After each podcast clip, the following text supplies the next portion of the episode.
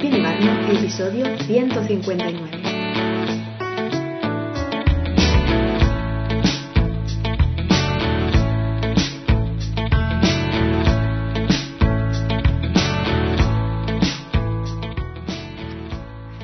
Bienvenida, bienvenido al podcast de Stephen Ibarno. Un espacio para hablar de arquitectura, productividad, identidad digital y muchísimo más. Cada semana estaremos por aquí con un nuevo podcast para ti.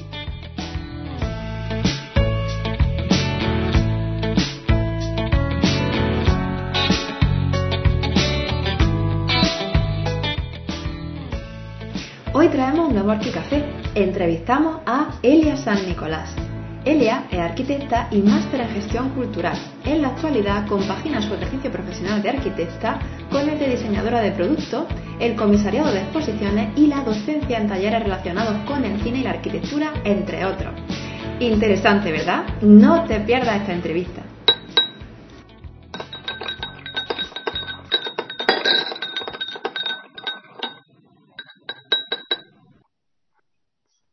Hola Elia, ¿qué tal estás? Hola, buenas tardes.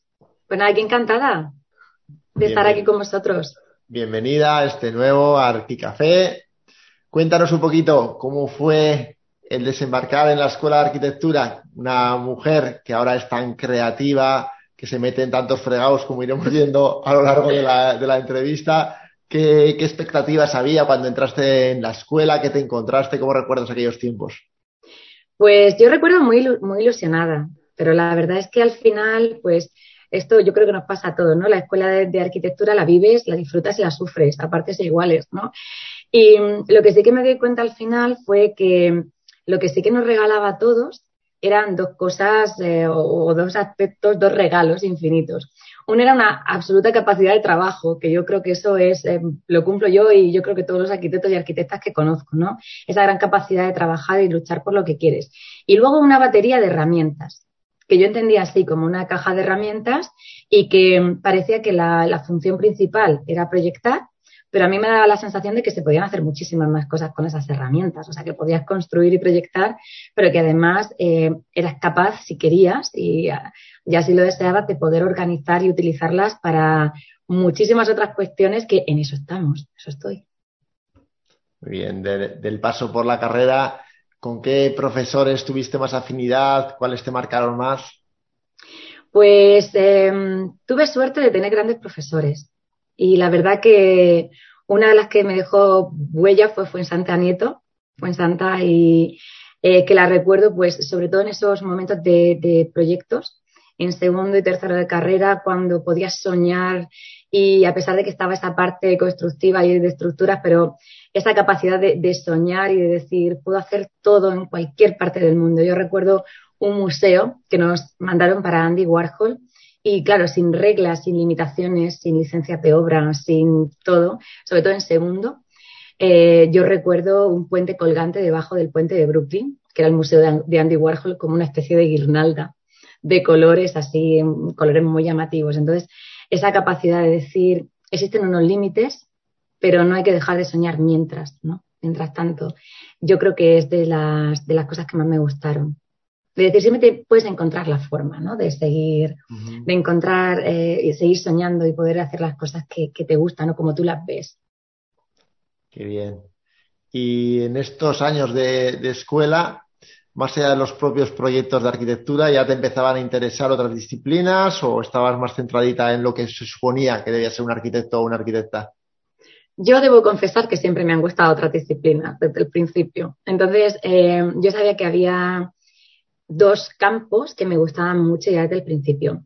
Uno era el que tenía que ver con el cine. O sea, el cine la arquitectura, a mí el cine me, me una maravillosa herramienta para, para poder aprender, mm, transmitir y comunicar arquitectura. O sea, había un, imaginario infinito desde la ciencia ficción hasta la, cualquier tipo de, película histórica. A mí me parecía que el cine era maravilloso y que si era el séptimo arte era porque realmente tenía que trascender la pantalla si nosotros éramos capaces ¿no? de, de poder organizar cositas con él. Y luego, por otro lado, la literatura.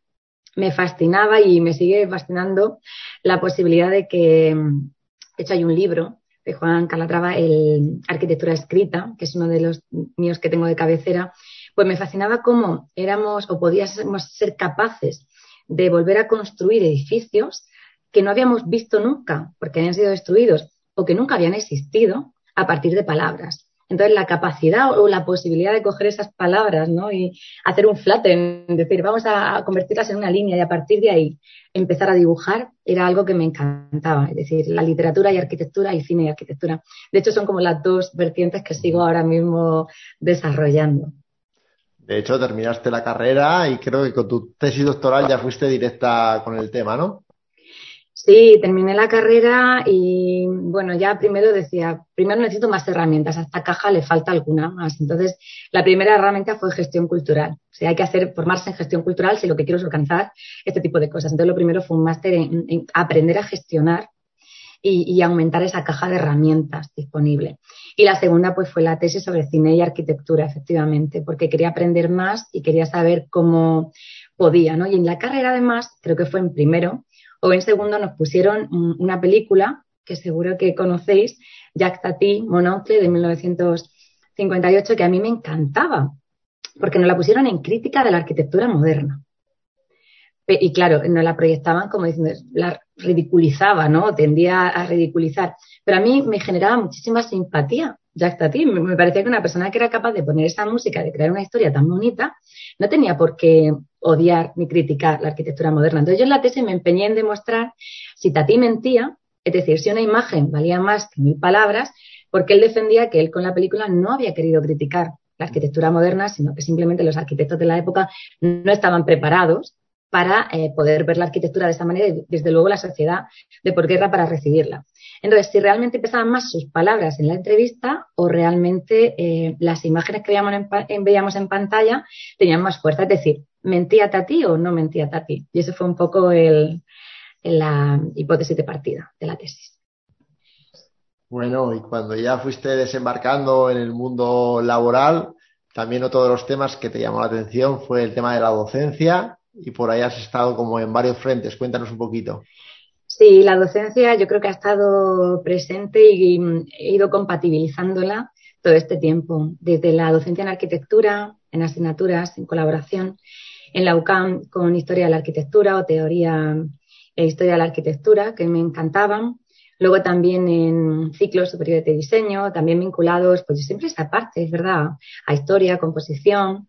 Por ejemplo, también he estado dando educación plástica y visual en magisterio, lo cual al cambiar el alumnado, pero al intentar transmitirles esa potencia, esa capacidad que tiene la arquitectura, la plástica, la composición, pues me ha dado otra, perspectiva al ver que el alumnado cambia o ahora en este momento en educación secundaria y en bachiller, intentando inculcarles a los alumnos el amor, pues, pues, por, supuesto, por la composición, por la arquitectura, el espacio, el color y cómo todo lo que nos rodea, pues la luz tiene, tiene que ver en nuestra manera de, de ver el mundo, ¿no?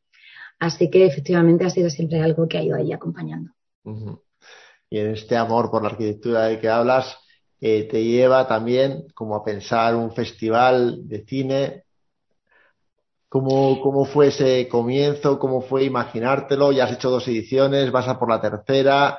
Es un fregado muy grande en este caso que comandas tú solita. Eh, ¿Te lleva mucho esfuerzo? ¿Cómo, ¿Cómo va? Cuéntanos todo.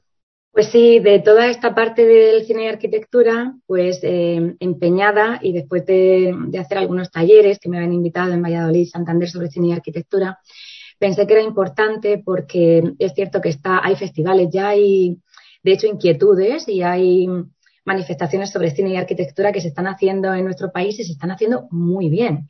Tenemos el BARC de Barcelona, todas las líneas de investigación de cine y arquitectura en la Universidad, en la ETSA de Valladolid, las, el SEMINCI, FICAR, que antes estaba en Santander. Es decir, hay ya varias em, pues inquietudes de varios eventos, varias jornadas, pero intentar hacer algo en este núcleo, esta zona mediterránea, yo estoy en Murcia, ¿no? De, de poder organizar algo que además de cine y arquitectura mezclara otra disciplina más que es el cómic.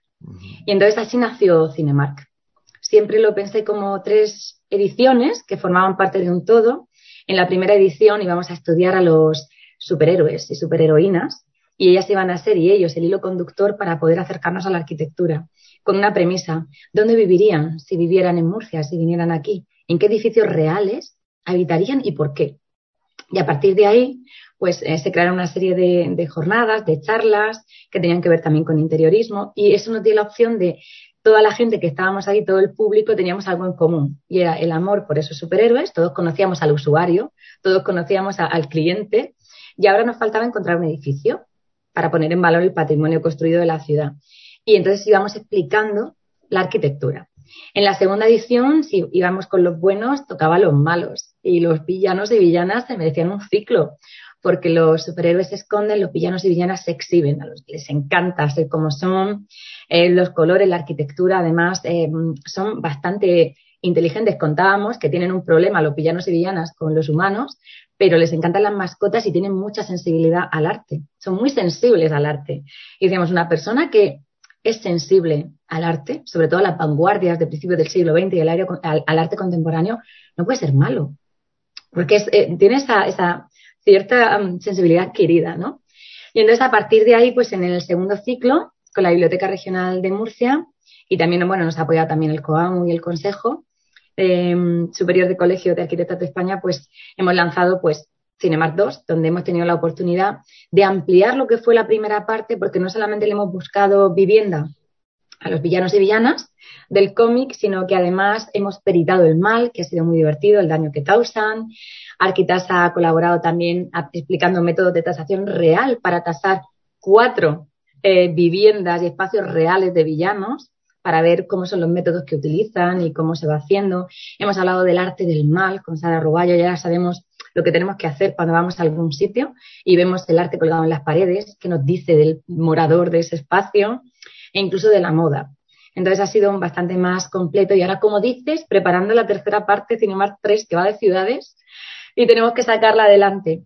Por eso comentábamos que es tan importante el dar visibilidad y sobre todo el apoyo, el apoyo para, para luchar por sacar adelante este tipo de ciclos que al final pues la satisfacción y la alegría que te queda y es cierto es que la gente lo disfrute y que lo haya disfrutado tanto público que pertenece o está relacionado con el sector de la arquitectura como público que no tiene nada que ver y que igualmente no solamente hemos aprendido todos de todos, también de la ilustración del cómic, sino que lo han disfrutado por igual, cuando en principio lo único que teníamos en común eran los cómics y los villanos. Y ahora pues tenemos muchas más cosas en común. Ahora ya tenemos arquitectura, peritos, tasaciones, tenemos muchas más cosas en común.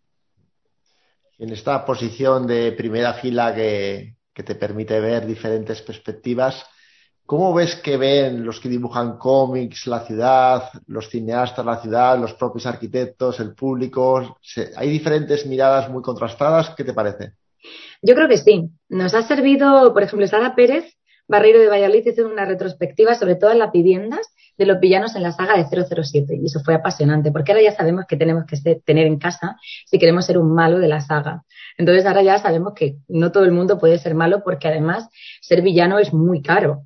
El, euro, o sea, el metro cuadrado construido en, es, es bastante caro. Pero sí que es cierto que cuando enfrentas o haces que compartan, mejor dicho, ilustradores de cómic y arquitectos su visión de la arquitectura, decíamos, el que la ilustra y dibuja frente al que la proyecta y construye. Pues se aprende mucho, porque a nivel de dibujo, por ejemplo, de ilustración en los cómics y también en las en la película y en el cine se necesitan determinadas perspectivas urbanas, porque al final hay una, acción que se va desarrollando. Entonces, a, nivel, por ejemplo, de ciudad o de arquitectura, el personaje va moviéndose continuamente, entonces interesan las visuales, la iluminación. Hay, hay una serie de factores que a lo mejor al proyectar, cuando tú intentas proyectar un edificio que se vive más de forma pues estática, ¿no? Para el reposo, para la persona que se queda en casa construyendo esa especie de, hogar, ¿no? Necesario, es ese volumen, pues es una perspectiva diferente. Entonces yo, mi sensación, ¿no?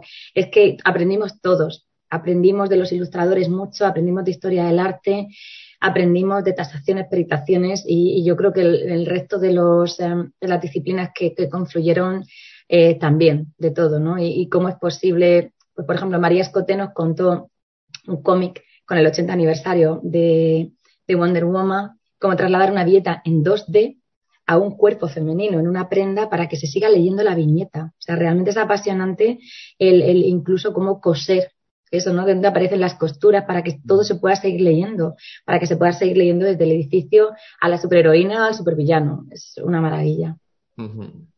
Y en esta visión tan holística que tienes de la vida y de la arquitectura, también te lleva al mundo del diseño interior, en el sentido de escaparatismo, como, bueno, además muy activa en todo lo que es el comercio de Murcia, te he visto ahí un montón de vídeos hablando con, toda la Cámara de Comercio. ¿Cómo ha sido toda esta experiencia? Porque al final es una cosa como muy arquitectónica por un lado, pero por otro lado también como muy comercial. ¿Cómo, cómo lo vives? Claro, pues es este tipo de proyectos que, que, intentan coser un poco también la ciudad. Yo creo que al final los arquitectos tenemos esa responsabilidad social que compartimos con el comercio. Al final el, comercio está a pie de calle, sobre todo el pequeño comercio, el comercio local y el comercio hace ciudad. Y cuando las ciudades realmente, por la situación económica o por otra serie de factores, adolece ese comercio y se empiezan a cerrar tiendas, de alguna manera es una ciudad que, empieza a mostrar síntomas de, que efectivamente hay un tipo de enfermedad urbana. Es decir, necesitamos revitalizar esa ciudad para que nuestros paseos, nuestra forma de percibir el espacio urbano también eh, crezca, se enriquezca. Entonces, esta iniciativa que se realizó junto a la Cámara de Comercio de Murcia empezó siendo, ya eh, hace dos años porque lo frenó la pandemia, esto era así, Empezó llamándose Música en la vitrina. Entonces empezamos con ocho comercios en los que pusimos, aprovechamos su situación céntrica en el centro de Murcia para que fueran realmente vitrinas en las que poder exponer el talento local, de músicos locales. Entonces lo que hicimos fue una jornada en la que dábamos la oportunidad a la gente o invitábamos a que asistieran a ocho conciertos. Y dos años después, música en la vitrina se convirtió en Murcia en la vitrina. Y Murcia en la vitrina pues triplicó el, esfuerzo inicial. En vez de ocho, fueron 24 actuaciones y ya no solamente llevábamos música, sino que teníamos danza, flamenco contemporáneo, clásico, teníamos teatro, teníamos poesía, había recitales, había, por supuesto, manteníamos la música también, ¿no? Pero había mimos también, títeres, es decir, el talento tiene muchísimas perspectivas y todos ellos debían tener un espacio en el centro de la ciudad a través del cristal teniendo el público fuera, así que teníamos una barrera anti-COVID, básicamente, pero también la gente hacía parte y, hacía uso de, ese espacio alrededor ¿no? de la ciudad. Entonces, esa imagen, a mí me gustaba pensar la imagen que tenemos en el agua cuando te sumerges y luego sales, esa imagen que pudiera estar en el plano vertical en la tienda desde fuera y dentro de la tienda.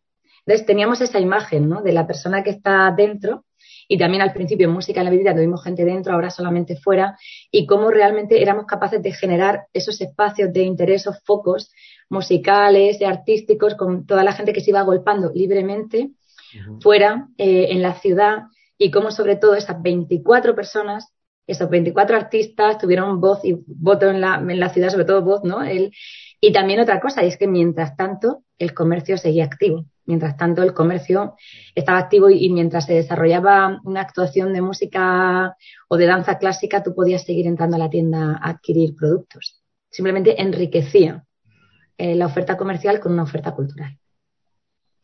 Y no solo te quedas en los escaparates y en, digamos en la planta baja, sino que también te subes al primer piso, al segundo, flores en el balcón. Cuéntanos un poquito.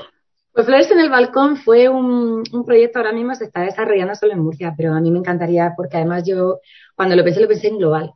Siempre pensaba con las... Eh, bueno, yo tengo una, cruzada que, que, lo voy a confesar aquí, que es de escaparatismo porque veo que hay dos tipos de comercio, que son las agencias de viajes, por un lado, y las inmobiliarias por otro, que no tienen escaparates, es decir, no trabajan en el escaparatismo. Y además me resulta muy curioso porque en este caso ambas lo que venden son espacios, venden espacios en tres dimensiones.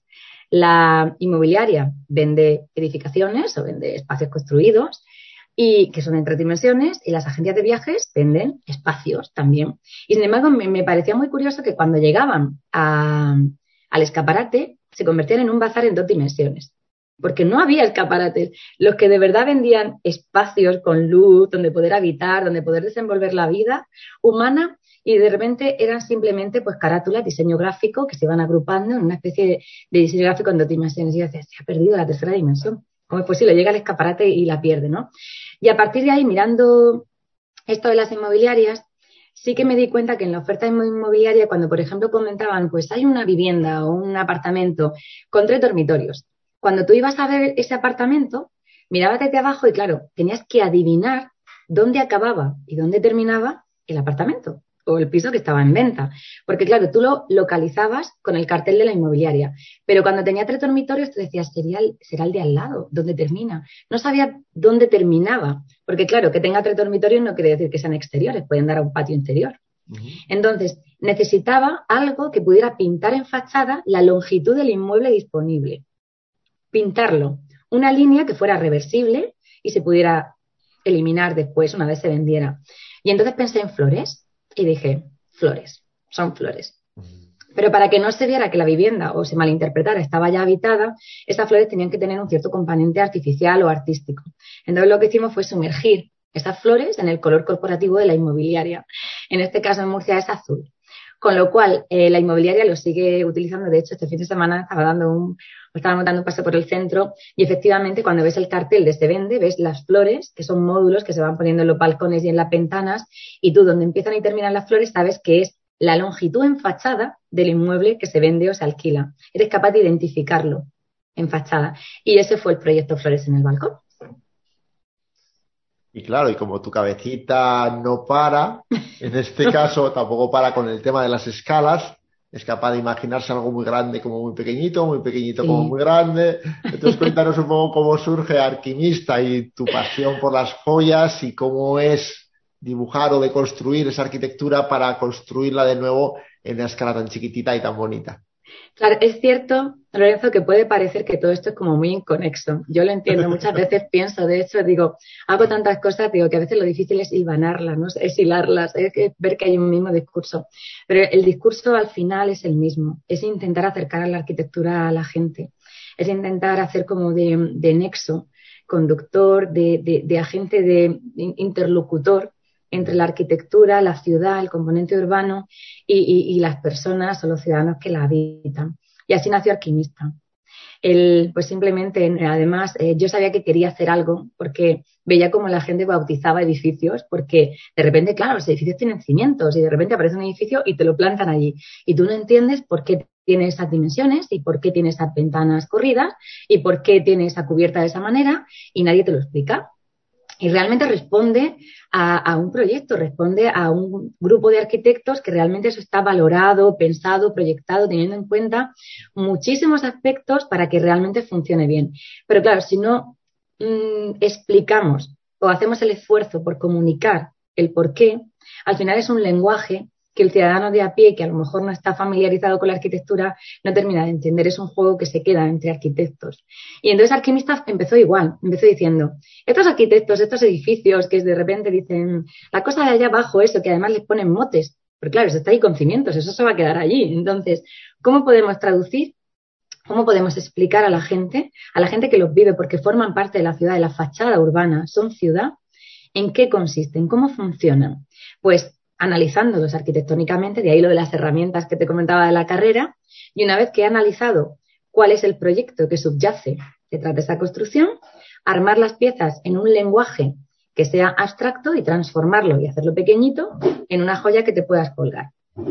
Entonces llevan un desplegable informativo y lo del nombre, pues nada, comentábamos antes, pero es cierto. Veía justo una noticia en el telediario que decía el 30% de los universitarios que estudian hoy día trabajarán en profesiones que aún no existen. Y yo decía, pues a mí esto ya me ha pasado.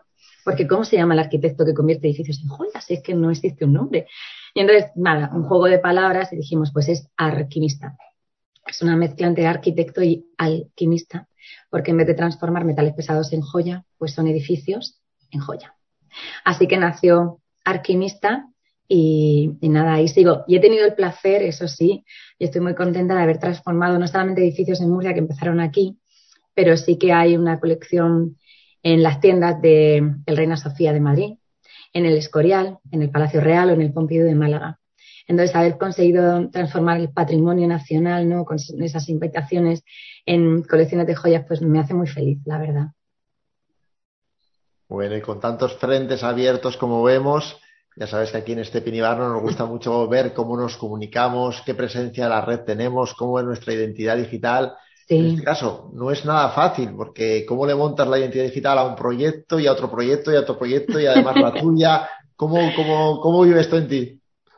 Pues sí, pues tuve que fraccionarla, porque yo me sentía cómoda mm, en una única identidad digital, pero me di cuenta que no todo el mundo en ese momento podía identificar esos cambios de escala tan, tan, tan bruscos que para mí eh, me parecen sensacionales. Yo creo que cuanto más salgo de una, y creo que nos pasaría a todos, es yo siempre digo la perspectiva de la valla publicitaria, pero es que me gusta mucho esa metáfora, pero es, es, cierto. Cuando hay una valla publicitaria en la autovía y tú estás abajo, debajo de la valla publicitaria, cuando te has acercado tanto, tú pierdes la imagen, no eres capaz de recomponer lo que hay arriba. Para ver la imagen de la valla debes de mirarla desde la autovía. Entonces, es necesario alejarse para luego volver y, en mi opinión, y poder trabajar con el detalle, ¿no? Entonces, esas, eh, alejarte y volver era lo que yo tenía claro que yo tenía que hacer y que en el proceso es mucho más rico. Pero es cierto que era un lío a la, hora de la identidad digital. Entonces fraccioné y dije, a ver, joyas son alquimista. O sea, el XXL, NXXS que te puedes poner, eso es alquimista. Ahí tenía claro. La arquitectura tiene que ir por arquitectura líquida, porque para mí es muy líquido el proceso y debe ir así. Y, ahí va por otro lado. Y luego todo este cajón de desastre de experiencias maravillosas, transversales, multidisciplinares, que mezclan arquitectura, cine, comercio, ciudad, literatura, toda esta parte en lo que los, lo une la arquitectura como esas cuentas del collar distintas, ¿no? Que yo lo veo como diciendo, aquí está la piedra de la literatura, la piedra del comercio, la piedra del cine. Entonces tengo el hilo de la arquitectura que las va cosiendo en un collar maravilloso para quien así lo entienda, ¿no? Y, y lo disfrute, pues todo eso tiene que ir en una identidad personal digital porque ni yo misma sé cuál va a ser la próxima, ¿no? Porque estoy un poco ahí. Tengo una, ya te contaré otro día, sobre la comunidad del anillo, muy chula también, de historia del arte. Pero es cierto que, todo eso tenía que ir en otra. Así que sí, estoy fraccionada digitalmente. Ya me tendréis que decir si eso es bueno o, o no, ¿eh? que yo confío en vosotros, que vosotros tenéis aquí el criterio experto. Muy bien. No sé si es bueno o no, pero es una forma de hacerlo y ante tan complejidad, pues seguramente está bastante cuadrado. Lo que pasa, claro, luego hay que ver cómo ir fortaleciendo cada identidad digital y claro, hay algunas que, que, pueden ser muy, que pueden llegar a ser muy grandes. Igual no son todavía, pero pueden llegar a serlo, ¿no? Entonces, como ir preparándose, porque muchas veces Claro, ¿cómo gestionas esto en equipo? ¿Gestionas tú sola? ¿Cómo has ido aprendiendo a estar en Instagram o a estar en YouTube o haces campañas en Facebook? Cuéntanos un poco cómo, haces todo este lío de las redes. Claro, esto, y además es verdad, yo siempre lo digo y a veces creo que soy muy, soy muy pesada con el dar las gracias, pero es que realmente me siento agradecida, Lorenzo. Realmente, cuando tú vas con un proyecto tan loco y de repente alguien en la Cámara de Comercio dice, sí, venga, ¿por qué no? y, además se anima y lo apoya y lo codirige, lo coordina contigo. Pasa lo mismo en la biblioteca regional, ¿no? Yo he encontrado un perfecto compañero, decimos el partner in crime, pero es verdad, ¿no? De decir, venga, vamos a por los villanos y encuentras a gente así o en mobiliarias, es decir, cuando tú consigues todo eso, yo realmente me siento agradecida porque al final, pues em, estoy sola, es decir, al final estoy luchando por cosas que me encantan y que no saldrían sin compañeros de viaje, sería imposible. Entonces, todos esos compañeros es lo que hacen también que, van difundiendo sus distintos perfiles en todas las actividades que vamos creando, porque en mi perfil personal yo no tendría la fuerza. Eh, es cierto que creo que a lo mejor habría, sería necesario ese esfuerzo, ¿no? Por comunicar y, y acompañarse de, como me pasa en Alquimista, de alguien de comunicación y en el resto también, que tenemos que hablar, por cierto, eso ya hablaremos. Pero es cierto que, que es necesario porque también he aprendido que aunque uno lo intente hacer lo mejor posible, lo que no se comunica no existe. Y da mucha pena, por ejemplo, cuando terminan los ciclos y, la gente te dice, si lo hubiera sabido, si hubiera sabido que esto existía, lo hubiera visto, hubiera participado. Y entonces te queda como la sensación agridulce de lo comuniqué, pero seguramente no llegué a hacerlo todo lo bien que podía haberlo hecho, ¿no? Para que llegara más gente y no por nada. Al final, no creo que lo más importante sea el número.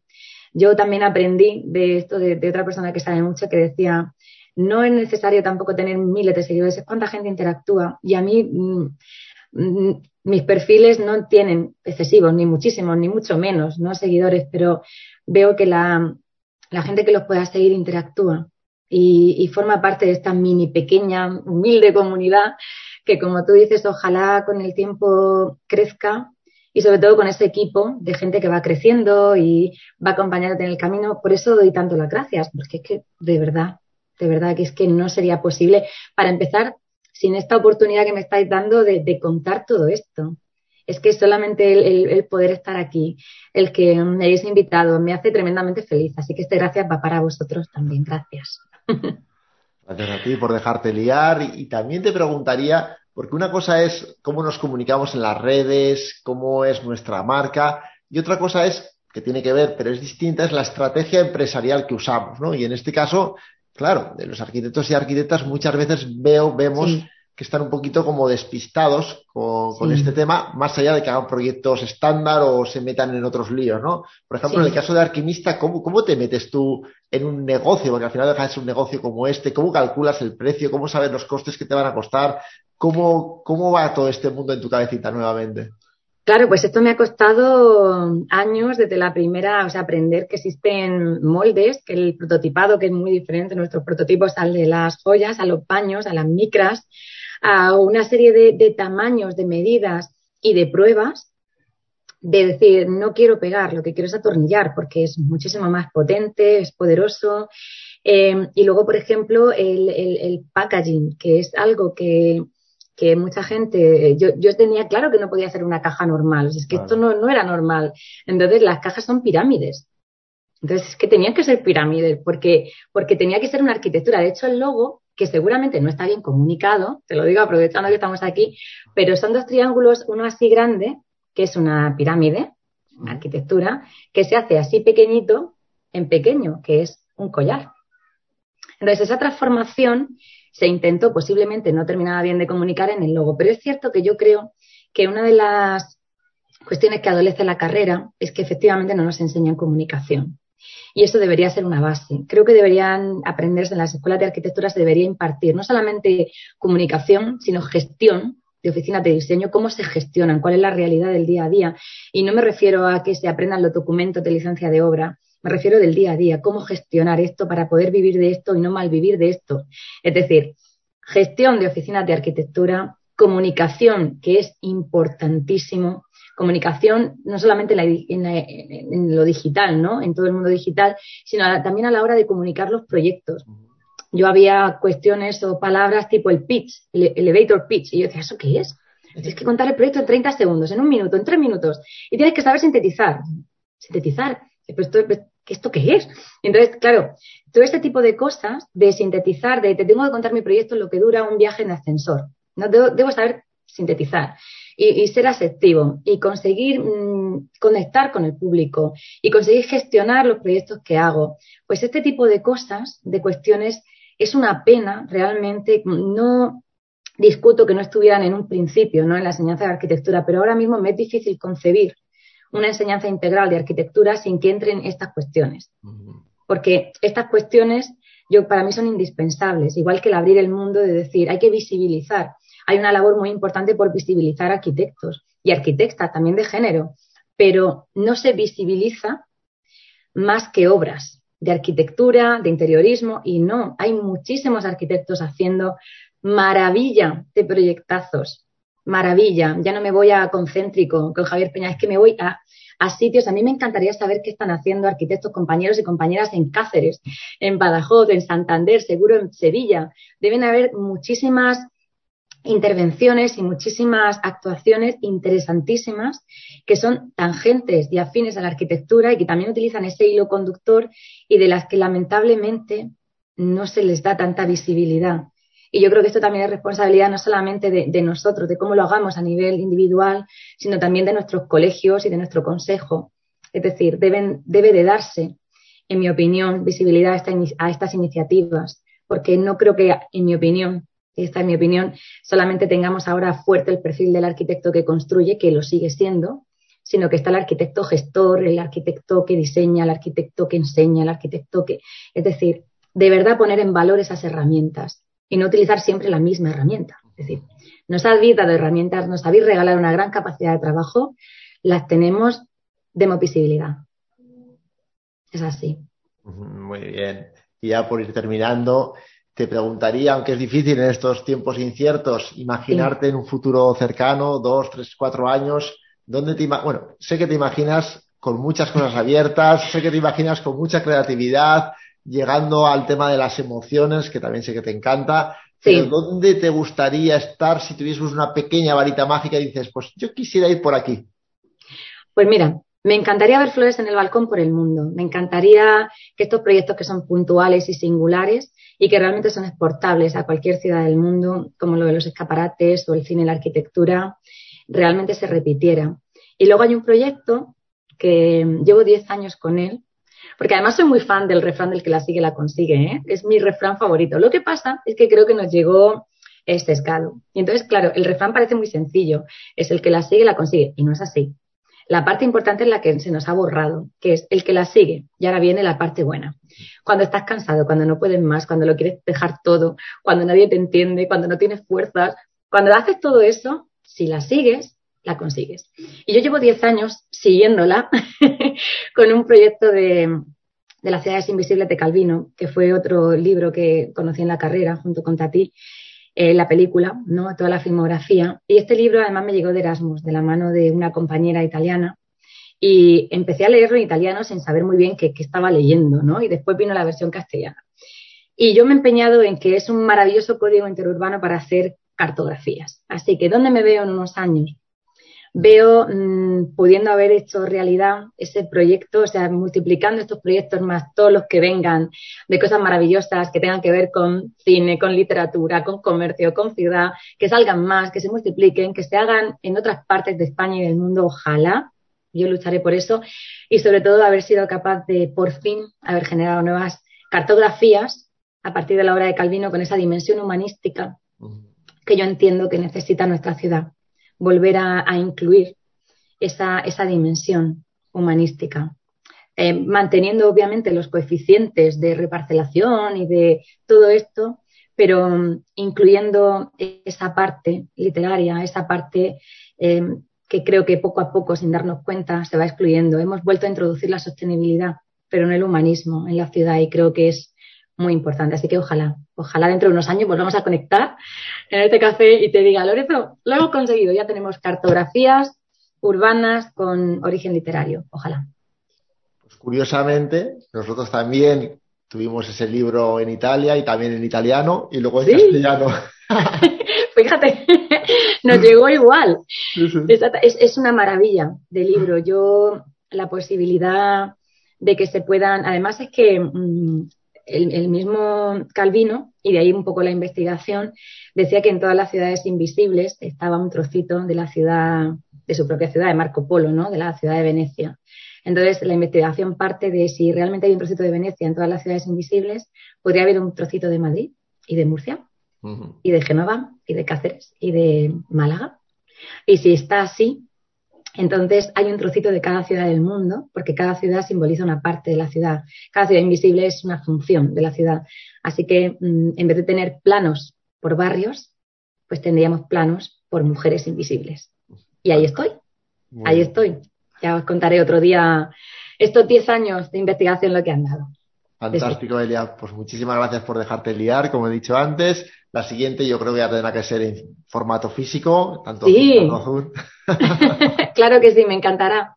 Me encantará. Muy bien, pues muchas gracias. Un placer tenerte con nosotros y conocerte un poquito más. A vosotros. Y bueno, y todos los que estáis viendo y hayáis visto esta entrevista, que seguro que os ha encantado, no olvidéis darle a la campanita y si no estáis suscritos, suscribiros cuanto antes, que ya estáis tardando. Cualquier duda o comentario será como siempre bienvenida. Un abrazo. Chao, chao. Adiós.